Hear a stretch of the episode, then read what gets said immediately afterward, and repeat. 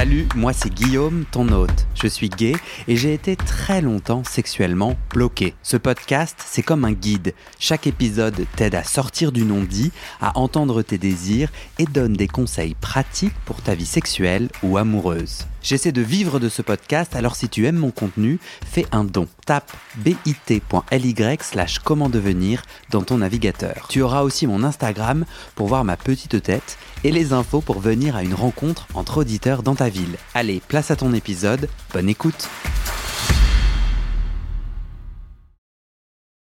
Est-ce que tu as des questions? Euh non, ça me paraît simple. Donc ça ira, je pense. Est-ce que tu es d'accord qu'on se lance? Allons-y, plongeons. euh, Quand tu t'appelles? Je m'appelle Axel. C'est ton vrai prénom? Oui, c'est mon vrai prénom. Tu as fait beaucoup, tu as fait un voyage pour venir à mon micro. Est-ce que tu peux me raconter ce voyage en quelques mots?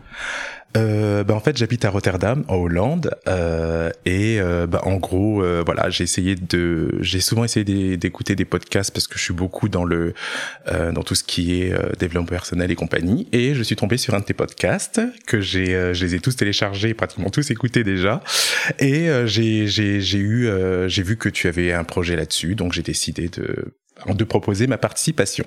Mais du coup, t'es venu en voiture. Oui. Combien d'heures?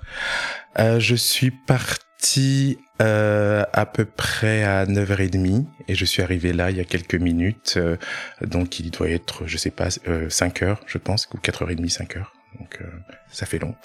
pourquoi Pourquoi autant de... Pourquoi autant... Pourquoi? Enfin, vraiment, je suis déjà très heureux de t'accueillir chez moi. Merci. Euh, pourquoi c'était important pour toi de participer? Et puis certaines personnes prennent un coup de bus, un coup de métro parce qu'elles habitent à Paris. Ou toi, t'as fait 6 heures de voiture. Pourquoi? Euh, J'ai fait 6 heures de voiture parce que j'avais vraiment envie de, de témoigner. Euh, et aussi parce que mes parents habitent à Orléans, qui est qui est à une heure et quart de route d'ici. Donc en fait, je je joignais euh, euh, les deux les deux activités ensemble. Pourquoi c'était important pour toi de témoigner?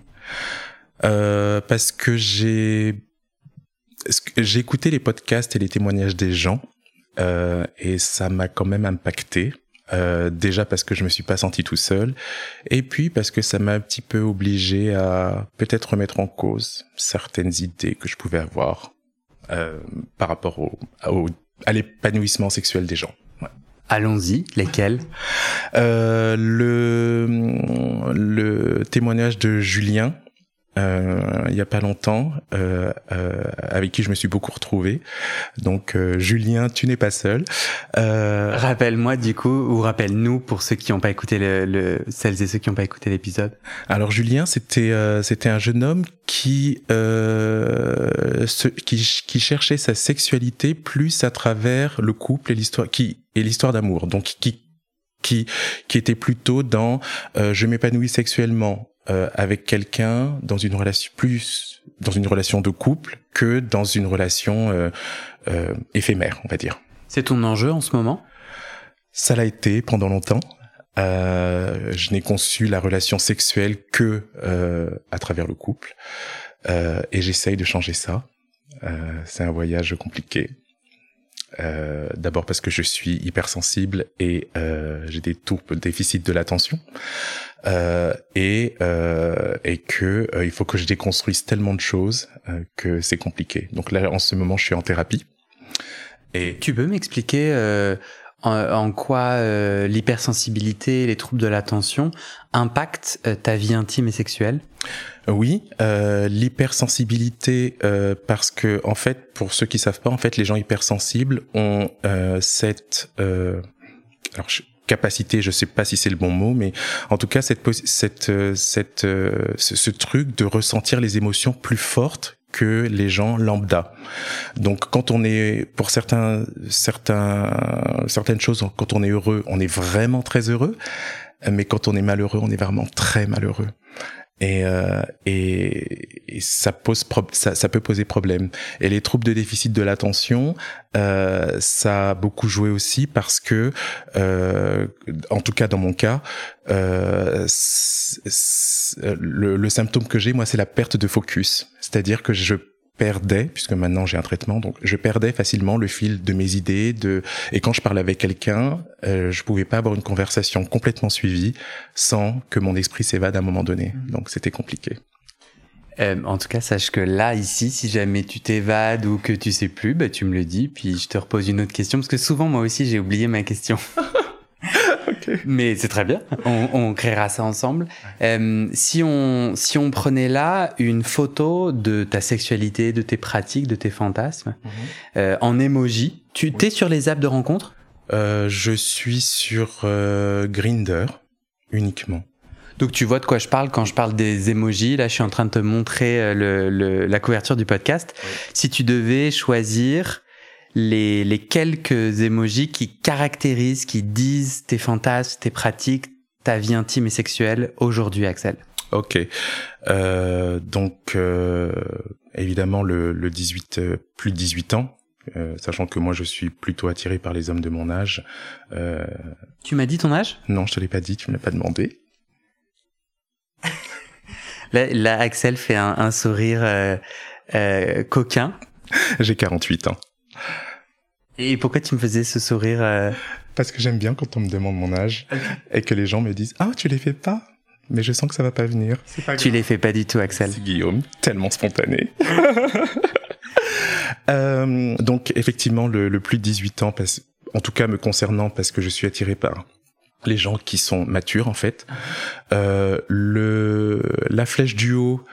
Euh, alors, on va commencer par le, le normal. La flèche du bas parce que j'ai construit une sexualité plutôt passive jusqu'à euh, à peu près un an et un an, un an et demi.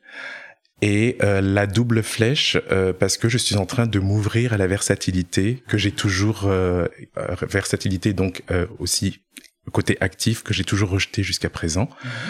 Euh, donc la, la pêche, ou je sais pas ce que c'est, mm-hmm. ou la fraise. Euh, donc les fesses, oui. Euh, le l'aubergine, bon, la bite, je pense. Bah oui, ça peut être que ça. Mais il y a un truc particulier, toi, qui te qui t'inspire, qui te met en joie, qui t'excite autour du sexe, enfin du pénis? Il y en a qui les aiment gros, d'autres euh, gros. J'allais dire petits, mais non, c'est pas vrai. Enfin, je sais pas. Il y, en a il y en a qui aiment les sucer, d'autres au contraire, euh, c'est pas trop leur délire. Toi, c'est quoi? Alors, j'ai pas vraiment de, de, de, de fantasme spécial autour de la taille. Je pense que ça fait aussi partie des choses que j'ai plus ou moins consciemment rejetées euh, parce que je trouvais que c'était un petit peu un cliché. Euh, j'ai, non, j'ai pas de, je m'en fous de la taille de la bite du mec, ça ne compte pas pour moi. En quoi c'est un cliché? Euh, bah, c'est un cliché parce que déjà ça m'a ça m'a été beaucoup demandé à moi euh, parce que effectivement ça devrait aller avec le personnage, ça va avec tout le tout, tout le personnage que je suis. Mais les gens qui te voient pas, ils pensent pas qu'ils peuvent comprendre euh, le sous-entendu. C'est ah. quoi le personnage? Je suis noir.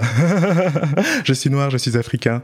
Euh, et, et, donc effectivement dans la communauté ou en tout cas dans dans dans dans l'inconscient collectif, euh, je pense d'ailleurs que c'est pareil chez les hétéros sexuel, quand t'es noir, il y a certaines choses, certains attributs que tu as, et euh, l'attribut numéro un, c'est tu as une grosse bite, que je n'ai pas d'ailleurs.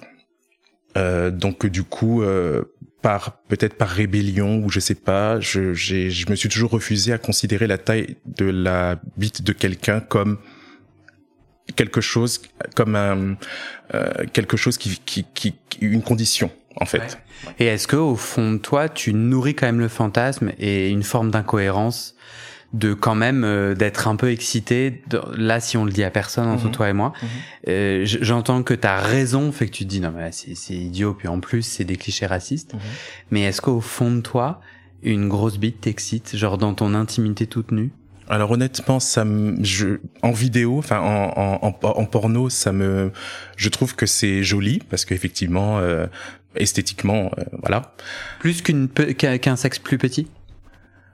Euh, mon Dieu, je vais sortir les choses. Euh, en fait, ce que j'aime dans les sexes plus petits, psychologiquement et, visuellement, parce que je suis très visuel, c'est de me dire que le sperme a moins de voyage à faire pour sortir. Et d'après mon expérience, quand les sexes sont petits, le sperme est plus abondant. C'est mon expérience. Ça veut pas dire que voilà. Donc du coup, euh, me dire que euh, le sperme doit faire 15 km avant de sortir, bon, voilà. Super. Donc on, va vers les petites gouttes. On va faire les petites gouttes.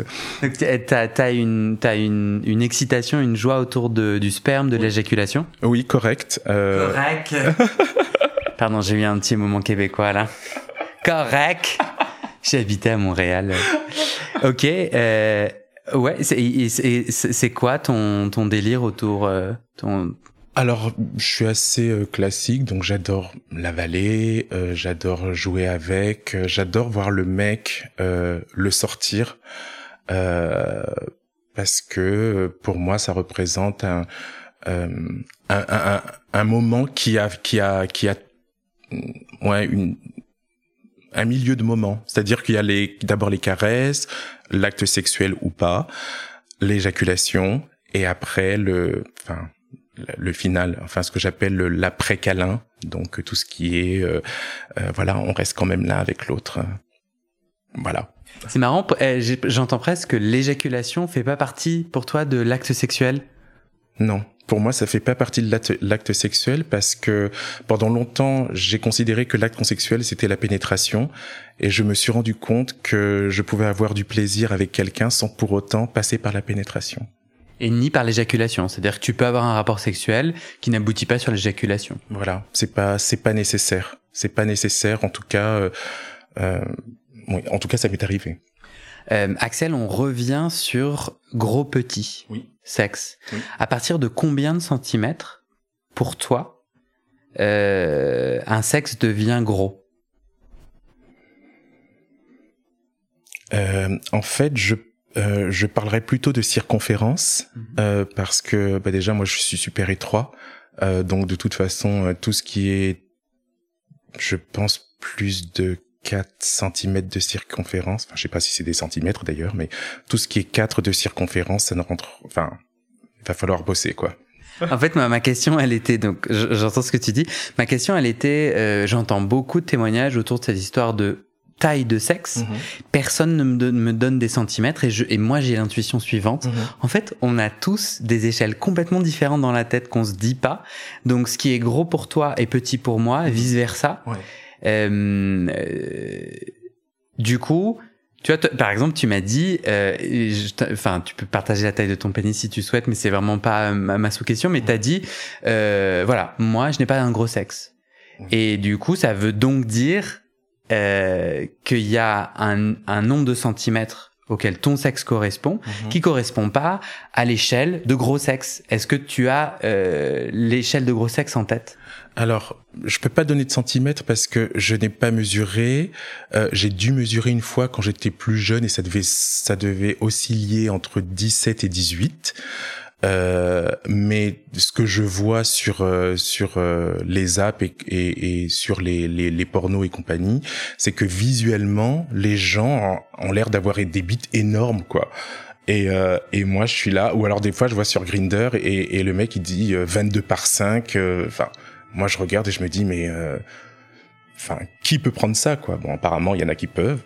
Euh, mais voilà. Moi je me dis qu'à partir du moment où mon sexe est pas à plus de 20 au moins à pas plus de 20 cm c'est pas un gros sexe. et je pense que dans l'inconscient collectif je dois pas être le seul à le penser. Euh, très intéressant. Pour moi c'est des opinions hein, donc mmh. c'est pas du tout pour moi tu as un gros sexe. Ah bon?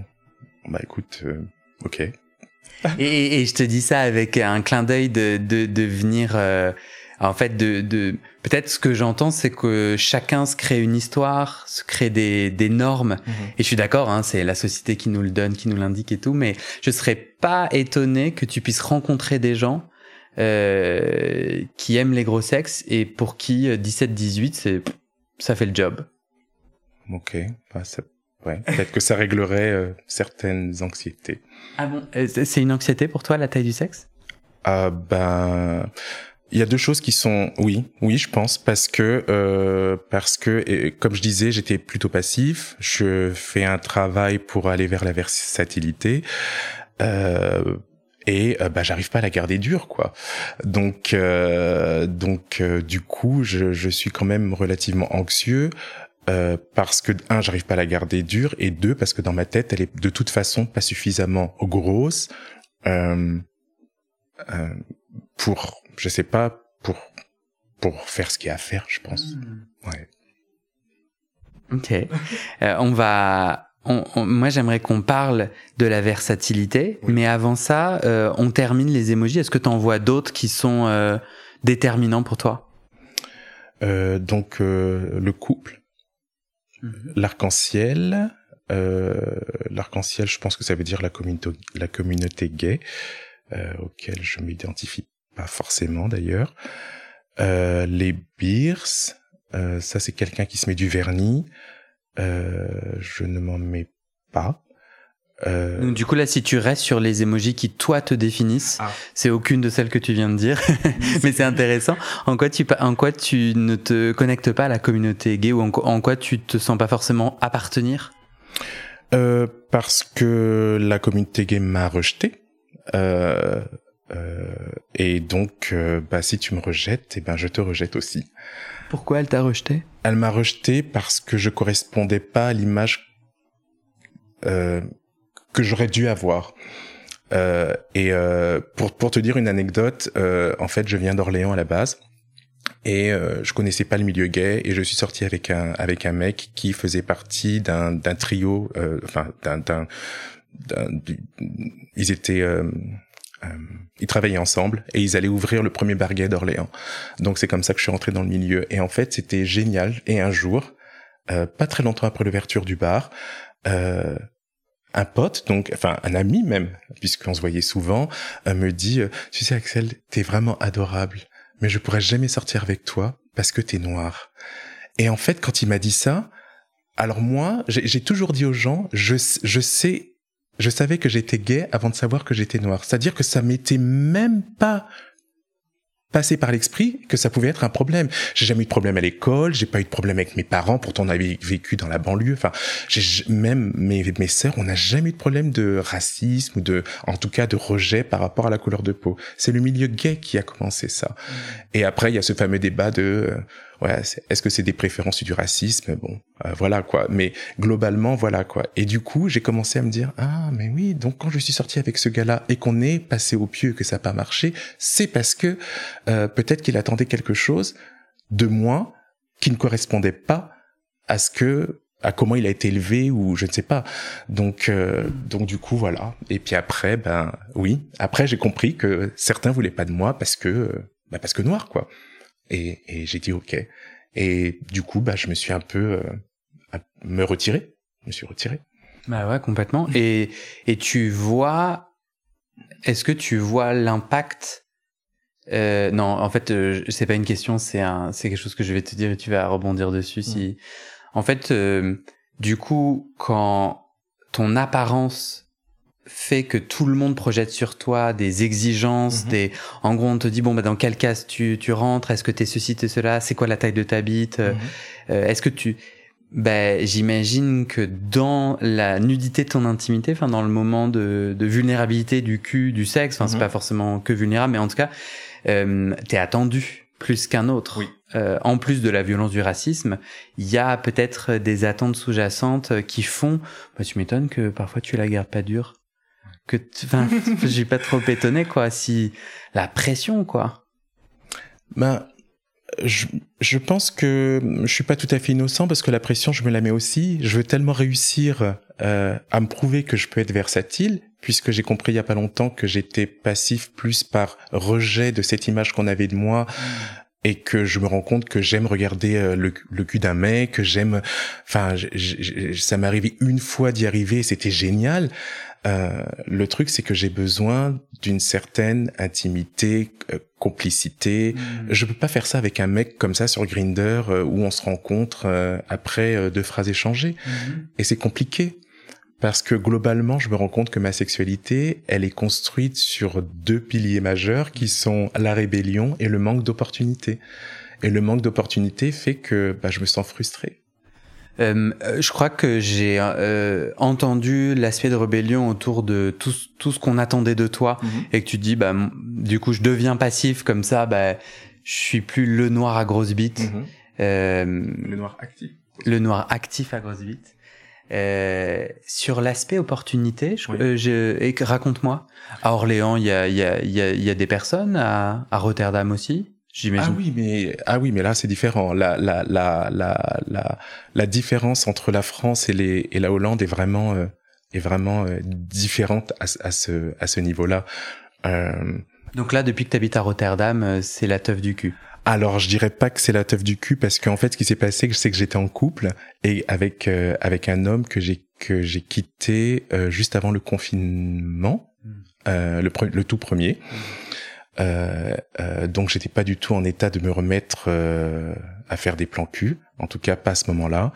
Euh, et euh, après, après ça, j'ai rencontré après quelques, disons deux mois, j'ai rencontré un, un, un, gars, un garçon avec qui j'ai couché.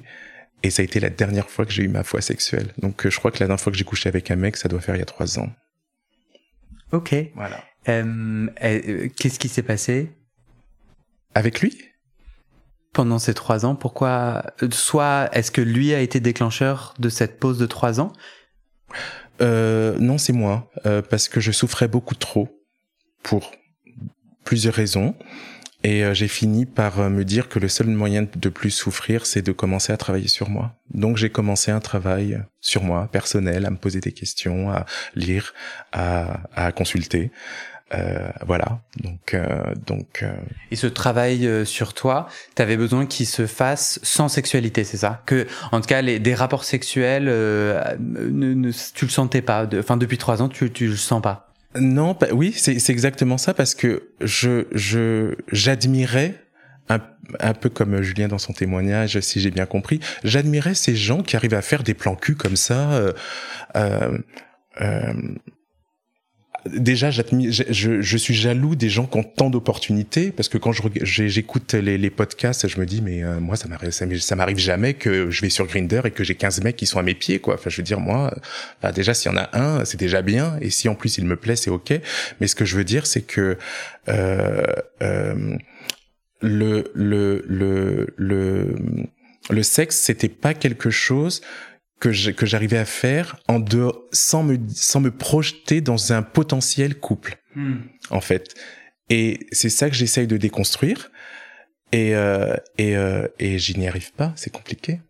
Moi je connais personne et puis j'essaye de enfin les témoignages s'accumulent et et je, je, détiens pas la, la, vérité. Je connais personne qui sait faire des plans cul comme ça sans impact je, je euh, c'est-à-dire, euh, t'as des gens qui ont des rapports sexuels heureux, joyeux et et, et ça existe et Grinder est une plateforme d'opportunité pour rencontrer des gens. Enfin, mhm. mais aussi je connais beaucoup de gens qui, enfin je connais, j'entends beaucoup de gens qui prennent de la drogue pour arriver à, à faire du sexe, mhm. qui cumulent tellement les plans cul et je crois que c'est le, le, le, le témoignage de Olivier qui cumule tellement tellement de plans cul qu'au bout d'un moment ça qu'au bout d'un moment en fait ça bloque, ça, ça, enfin, qu'il y a un moment de dégoût, que, euh, enfin voilà, je, en fait, je, je, rebondis sur ton propos parce que souvent j'entends l'idéalisation de ça existe des gens qui sont dans une sexualité légère et ultra variée. Et oui, mais moi en tout cas de ce que je vois, c'est vraiment pas la majorité quoi.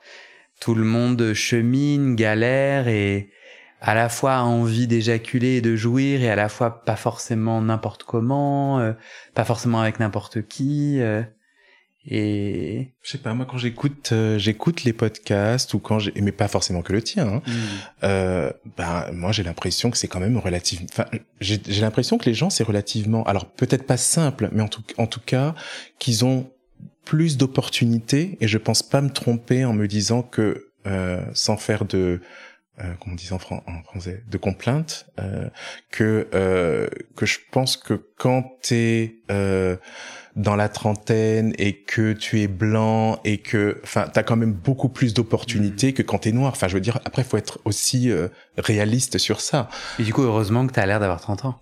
Ah, merci. Ça y est, il est arrivé. euh, et du coup, c'est vrai que euh, donc tu peux pas cacher que t'es noir. Mais euh, sur cette histoire d'âge, et je pense que en effet, euh, au-delà de 40 ans, sur Grinder, tu passes euh, aux oubliettes ou à moins que tu sois peut-être ultra musclé ou peut-être daddy, tu vois, il y a peut-être. En tout cas, bon, les, les, les, catégories et les sanctions s'imposent dans la tristesse absolue.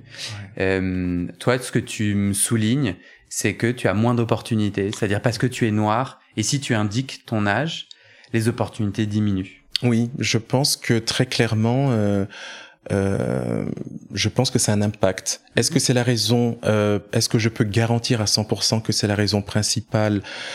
Euh, En tout cas, en France, c'est sûr que ça l'était parce que j'ai quand même eu plus d'opportunités aux, aux, aux Pays-Bas euh, euh, où j'aurais pu avoir, j'aurais pu rencontrer des hommes, en tout cas plus d'hommes. mais oui, bien sûr, a un impact. Mhm. Bien sûr, a un impact. Euh, j'ai euh, j'ai eu des hommes donc j'ai eu cet ami qui m'a dit je pourrais pas sortir avec toi parce que t'es noir. J'ai eu des hommes qui n'ont pas voulu sortir avec moi parce que j'étais trop indépendant. Donc je correspondais pas au pauvre petit noir à sauver euh, qui serait protégé par euh, le gars plus euh, successful mhm. plus voilà. Juste trop indépendant c'est-à-dire que euh, financièrement, tu t'avais pas besoin de leur argent et au moment où ils demandaient à payer le resto, tu disais bah non, fais-moi de moite et là ils disaient ça me fait débander. Voilà, en gros c'était ça. En, en, gros c'était ça. J'étais d'abord j'avais des diplômes, j'avais enfin j'avais un travail, j'avais un appartement, j'habitais le 15e, j'étais très bien. Enfin j'avais pas besoin que quelqu'un vienne me donner à manger. J'y arrivais très bien tout seul. Euh, et bon, apparemment, c'était aussi un deal breaker. Donc euh, plusieurs fois, t'as des gens qui ont dit, euh, qui te l'ont dit. Ça m'est arrivé trois fois. Ouais. Et ils t'ont dit quoi ces gens? Alors, euh, le premier m'a dit, euh, je ne peux pas te rencontrer parce que je pense que tu n'as pas besoin de moi. Ok. Le deuxième m'a dit, euh, on a commencé à sortir ensemble et en fait effectivement j'ai proposé de faire moitié moitié et euh, il me dit qu'il n'avait pas besoin de mon argent et que euh, globalement euh, il préfère prendre soin de moi euh, parce que je, parce que dans, dans en Afrique c'est comme ça. Ok. Parce que lui était africain? Non, lui il était blanc mais euh, il, il, avait, il est amoureux de l'Afrique, mais de l'Afrique comme euh, en 1900 euh, machin quoi. Donc l'Afrique où quand le blanc arrive, on lui déroule le tapis rouge et c'est lui qui gère tout et, et, et voilà et tu et tu pardon tu acceptes tout et c'est lui qui t'équerre, qui, qui s'occupe de tout, mmh. voilà. Et le troisième m'a dit, écoute, tu es pas suffisamment africain pour moi. Et je lui dis, mais pourquoi? Et il me dit, bah déjà un parce que tu tu sais pas préparer la bouffe de chez toi et en tout cas pas suffisamment. Et la deuxième chose, il m'a dit tu es beaucoup trop indépendant euh, par rapport à ce que je recherche. D'accord.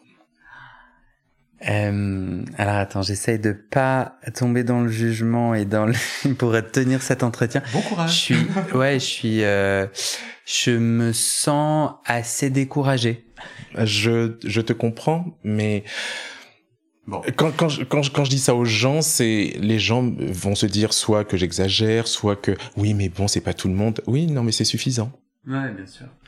Euh, donc ça, c'est une réalité. Mm-hmm. euh, sans omettre cette réalité, mm-hmm. si tu te projettes et tu te dis, moi, je suis en train de construire un Axel versatile et sexuellement épanoui. Oui. J'allais te demander, euh, est-ce que tu aujourd'hui tu te considères sexuellement épanoui?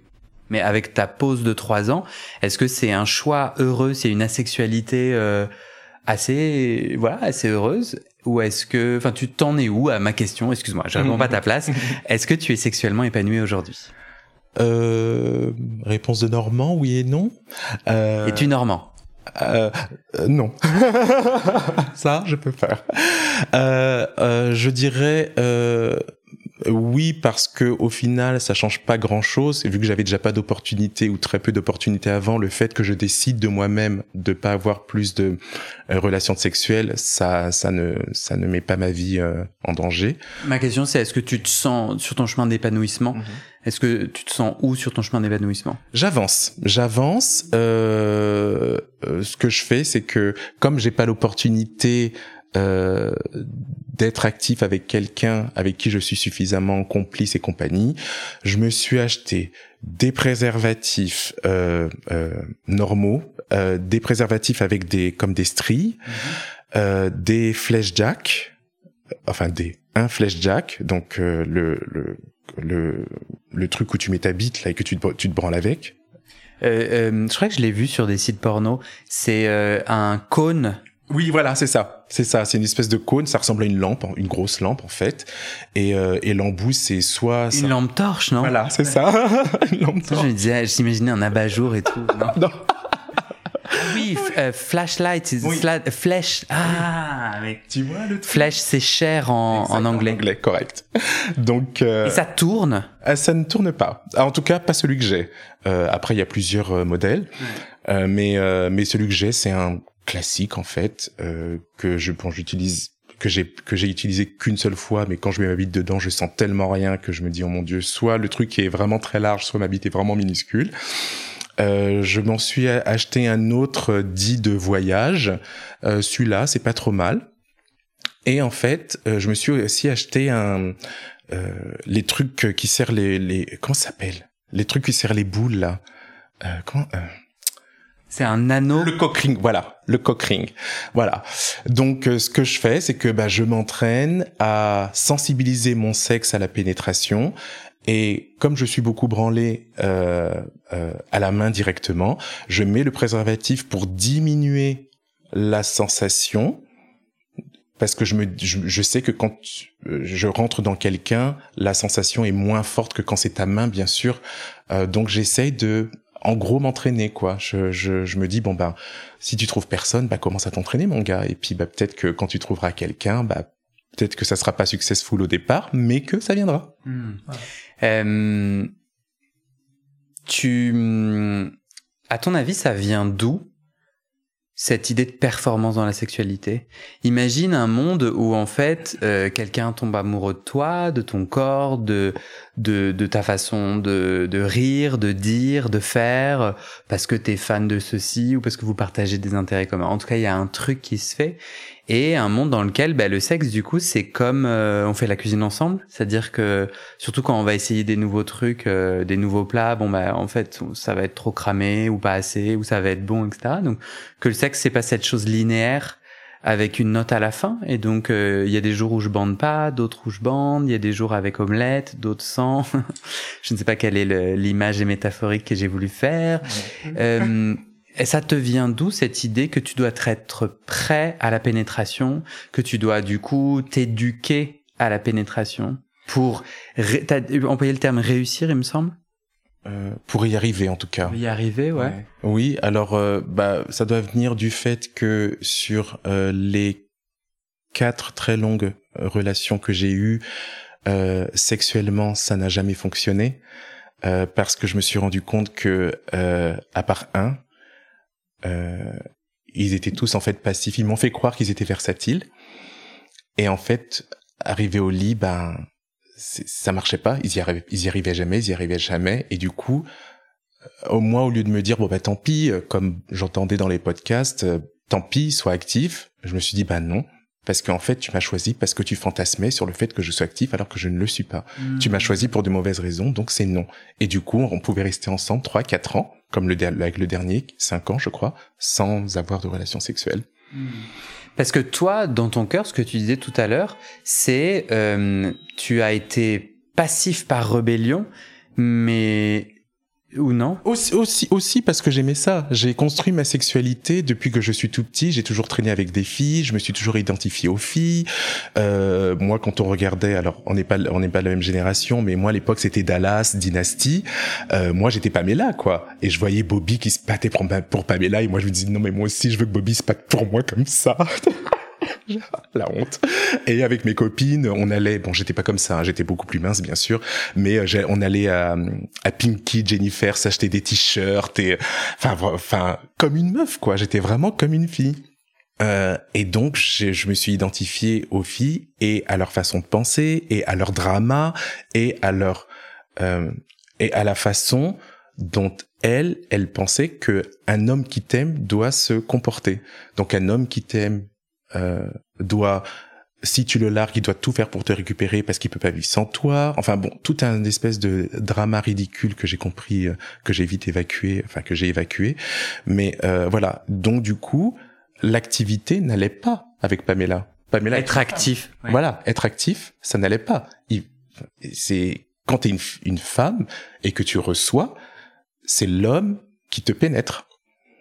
Euh, sans parler de domination, hein, mais euh, voilà, le rôle de la femme, enfin le rôle, non, le, bah, elle, elle ne peut que recevoir a hmm. priori.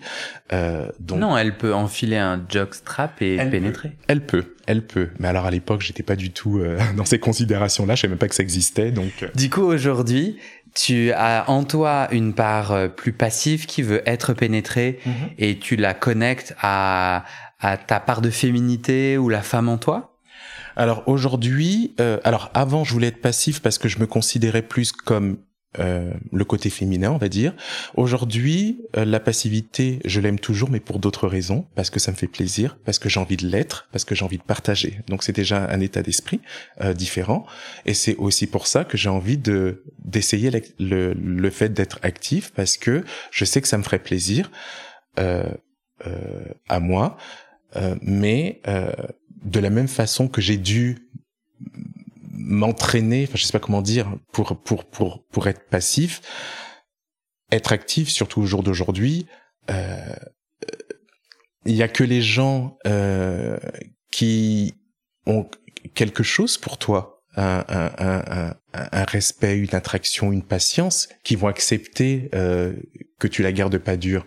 Les gens qui, te, qui vont sur Grinder et qui ont envie de se faire niquer, euh, si t'arrives en disant bah désolé, euh, bah voilà quoi, ils, vont jamais te rappeler. Et euh, et à côté de ça, j'ai aussi beaucoup de mal à comprendre les gens qui font des plans cul, qui avec qui ça se passe très bien, comme j'entends souvent, oh c'était génial et tout machin, et ça s'arrête là. Mm-hmm. Mais de toute façon, ça c'est les autres. Toi, toi, toi, t'es pas. tu m'as dit que t'avais pas envie. Toi, t'as besoin de connexion émotionnelle et plutôt tu connectes euh, le sexe à l'amour ou au sentiment amoureux même naissant. Oui, oui, c'est ça. Donc euh, les plans, en fait, c'est pas pour toi. Oui, mais il faut que je, enfin, oui, il faut que j'arrête ça. Mais ça fait trois ans que t'en as pas fait. Euh, oui, mais il faut justement, je voudrais faire des plans je pense qu'il faut que je fasse des plans. Mais le problème, c'est que si ça se passe bien, moi, je peux pas m'arrêter à bonne soirée parce que je ne, je, je, je ne comprends pas. Peut-être faut que j'aille voir psy, je sais pas. Mais je ne comprends pas quand tu couches avec quelqu'un et que ça se passe bien sexuellement. Pourquoi tu veux pas en savoir plus sur la personne? Pourquoi tu veux pas aller plus loin? Je dis pas qu'il faut se marier, mais je sais pas. C'est tellement dur de trouver quelqu'un avec qui ça match que je me dis que si ça match bien au lit avec un mec, bah j'aimerais bien voir ce que ça peut donner. Hmm. Euh, on se projette dans deux ans, Axel. Hmm. On, on se retrouve. Peut-être que c'est moi qui sera à Rotterdam, ou peut-être que toi. tu es bienvenu. Il euh, n'y a pas de problème. J'ai euh, 100 mètres carrés, donc vas-y. Il hein. n'y a pas de souci. Merci. Euh, on se retrouve dans deux ans. Tu aimerais me raconter quoi? Tu aimerais avoir fait advenir quoi dans ton chemin d'intimité et de sexualité? Euh, j'aimerais te dire que j'ai cassé certaines barrières. Euh, hashtag euh, être capable de faire du sexe sans pour autant considérer que ça peut déboucher sur une relation. Déjà, ça me ferait moins souffrir. Juste que je comprenne, pourquoi c'est important pour toi d'arriver à faire du sexe sans émotion? Enfin, sans, sans, bah Sans continuité bah Parce que c'est, c'est le seul moyen que je connais pour avoir des opportunités. Personne, enfin, en tout cas, moi, j'ai pas eu l'expérience de gens qui veulent coucher avec moi et rester avec moi. C'est ok pour des plans cul, t'es assez bien pour un plan cul, mais t'es pas assez bien pour euh, pour plus. Donc euh, et donc bah euh, voilà. Puis moi j'ai des envies aussi à un moment donné. donc faut que j'arrive à casser cette barrière et me dire ok, tu seras capable de coucher avec lui. Euh, sans que, en tout cas je te dirais ça dans deux ans, je suis capable aujourd'hui, Guillaume, de coucher avec un homme et d'accepter que ça n'aille pas plus loin. Mm-hmm. Et sans que ça me fasse mal. Euh, J'aimerais aussi te raconter que j'arrive à être actif et que les fois où j'y arrive pas, c'est pas grave. Mm-hmm. Parce que bah c'est la vie et que ça arrive à tout le monde. Euh, et te dire que j'ai rencontré quelqu'un et que je suis en train de construire euh, et de partager une vie euh, top avec cette personne. Voilà. et à ton avis, c'est quoi s'il y avait une seule barrière que tu allais devoir dépasser pendant ces deux prochaines années pour faire advenir tout ça? S'il y avait euh, un blocage clé, ce serait lequel? Euh, Peut-être, peut-être euh, arrêter de penser à la place de l'autre. Euh, ouais, arrêter de penser à la place de l'autre et, et faire et, et juste, euh, bah, si l'autre ça, ça lui plaît pas ou ça lui convient pas, il est adulte, il devrait être capable de se manifester et de, et de le dire. Ouais. Merci Axel. De rien Guillaume. Et c'est la fin de cet épisode. Il y a plus de 130 épisodes à découvrir sur ce podcast. Ça fait beaucoup, alors je t'ai rangé les épisodes par thème. Conseils sur la sodomie pour ne plus avoir mal ou comment bien faire son lavement. Le BDSM, la bisexualité, couple ouvert ou exclusif, le racisme, le polyamour, etc. etc. C'est génial et c'est sur le site du podcast. Tu tapes bit.ly slash comment devenir dans ton navigateur. Ah, une dernière chose, ne t'en va pas, si tu aimes mon contenu et que tu veux que ça continue mais tu ne peux pas devenir un des 400 en me soutenant financièrement, tu peux m'aider en quelques clics. Écoute bien. Il te suffit de cliquer sur s'abonner ou suivre sur la page du podcast dans ton app d'écoute et de mettre 5 étoiles. Ces petits clics qui te prennent 5 secondes, ça fait vraiment une grosse différence pour le futur du podcast. L'algorithme se met à pousser automatiquement le podcast à plus de gens. Ça me permet alors de trouver les prochains témoignages et des potentiels futurs donateurs, donatrices. Et j'ai pas beaucoup de temps pour arriver à l'équilibre financier.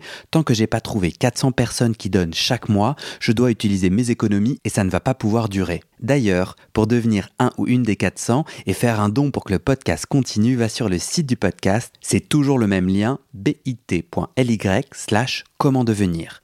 Merci pour ton aide et à très bientôt dans tes oreilles.